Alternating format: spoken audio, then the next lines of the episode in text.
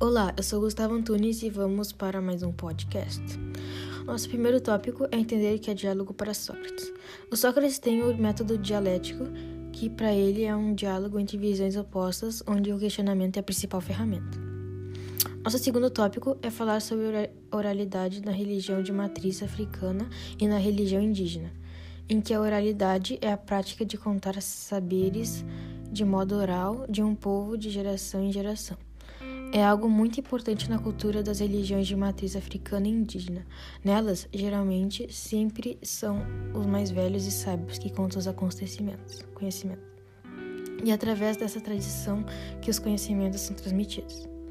E por último, trago dicas da importância da oralidade e diálogos, e diálogos entre as pessoas do nosso convívio. A oralidade e o diálogo são muito importantes no nosso cotidiano.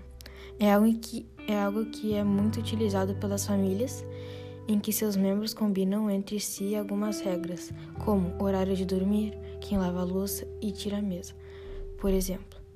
Além disso, a oralidade também é presente para se obter conhecimentos, sendo ao contar histórias antigas ou ajudando algumas dúvidas na escola.